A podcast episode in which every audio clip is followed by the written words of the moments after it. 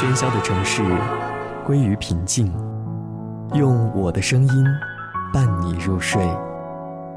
今晚夜读，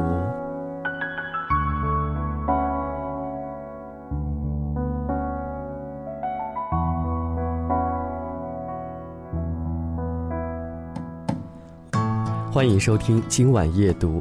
今晚我们和大家来说一说非常前卫的生活方式。你认为什么样的生活方式才够前卫呢？是那种很酷又很炫的生活方式吗？可能单独来说，酷或者炫会非常的空。那具体的酷和炫的生活方式是什么样的呢？当你不再习惯睡前翻开一本书去看里面的文字，那就闭上眼睛，张开耳朵，我说，你听，今晚夜读。用我的声音陪你入睡。欢迎关注番茄园微信公众平台 t o m a t o 三零零零。二十一世纪的城市化明显有一股走出汽车城市的潮流，在这样的一股潮流中，领先的是一批精英城市，比如哥本哈根、斯德哥尔摩、阿姆斯特丹、苏黎世、波士顿、旧金山。和波特兰等等，在人们的印象中，这些城市的生活就很酷，也很前卫。这些城市是后工业社会的核心，属于创新社会，社会文化习性为低碳生活，热衷运动，偏好步行和公共交通。比如，硅谷 IT 精英中最流行的是极端体育运动，如铁人三项、马拉松、长距离自行车、深海潜水等等。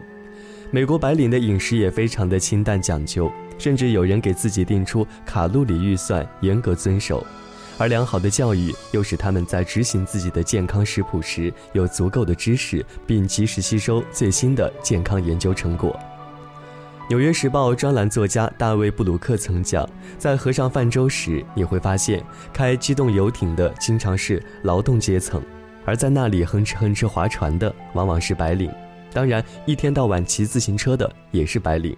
蓝领多半是开车出门，而那些吃自然食品、不吸烟、注意锻炼身体又日程繁忙的白领精英是这一生活方式的引领者。一位波特兰律师说，他过去开车上班，如今骑车，三年下来竟然帮他减轻了近十四公斤的体重。从美联储退休的第二号人物唐纳德·考恩，他骑自行车上班一时传为佳话。据《纽约时报》报道，他总是把西装裤脚绑紧，以防被车刮住。但是他骑完车到办公室后的一身臭汗如何处理，对圈外人来说是个谜。二零零四年的调查显示，美国百分之八十的城市准备建自行车道，对骑车人的态度好坏已经成为城市形象的问题。美国参议院还在审议法案，要用税收优惠鼓励雇主给骑车上班的雇员每月四十到一百美元的补贴。在波士顿地区，你会亲眼看到有人推着自行车乘地铁，有的人从郊区的家骑将近五公里到地铁站，然后推车上地铁，出地铁之后再骑五公里到办公室。马路上纷纷画出专门的自行车道。除了波士顿外，在华盛顿、博尔德等城市，自行车都可以搭乘地铁，甚至公共汽车。骑车的人多了，不仅有助于减排、缓解交通压力，而且能够增进人的健康。美国新经济技术含量高，竞争性强，需要旺盛的精力和开创性。有一位在早晨四点起床苦练长距离游泳的女士讲，在硅谷，人到四十多岁就会显得很老，所以过了四十岁的人要不停地去证明自己。你在马拉松式的竞争中击败了二十多岁的毛小子，别人就会对你刮目相看了。总之，成功意味着奋斗，意味着过程，你的整个生活格调。都应该体现在你的奋斗过程中，这才叫酷。城市环境和市民的生活方式是相互塑造的，非汽车城市的环境往往给运动留下了很多的便利，鼓励人们从事体育锻炼。大家都喜欢户外运动，因而更加的珍惜环境，愿意把一切都维护成这样。有了环境，则又刺激了更多的人去参与户外运动。使更多的人关心环境，这就形成了良性循环。如果大家把开车看得比什么都重要，特别是精英阶层的人整天开车出行，普通人也梦想着有一天能够开上车，那谁还会在乎自行车和跑步的环境呢？没有了环境，想运动的人也不会出来，大家对环境就更加的漠不关心，这就形成了恶性循环。城市的风格要变，生活方式更要变，我们每一个人的行为对这样的转型都会产生影响。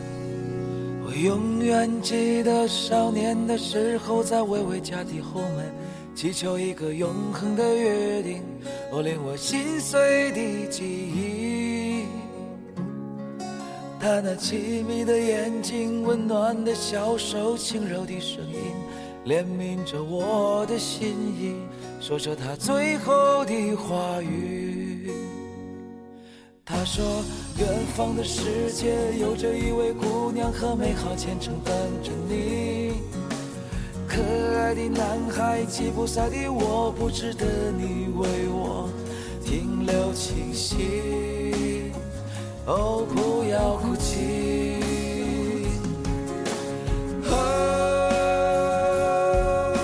我马不停蹄的忧伤，马不停蹄向远方奔去。哦，我马不停蹄的忧伤，马不停蹄，我来到这里。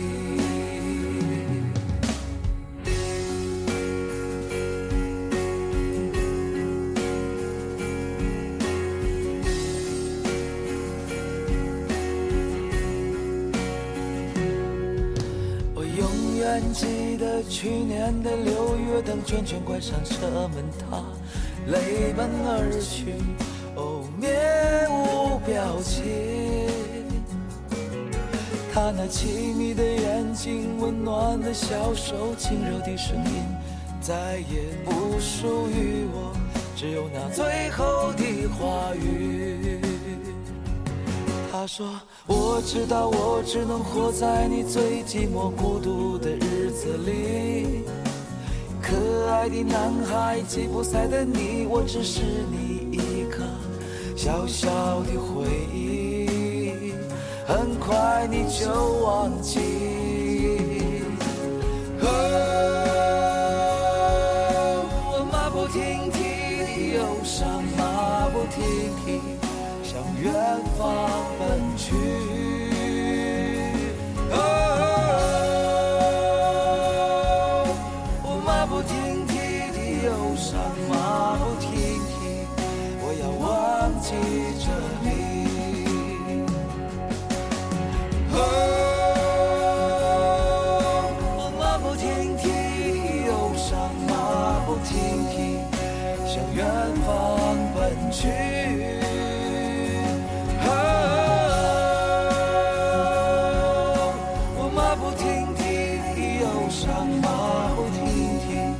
究竟要到哪里？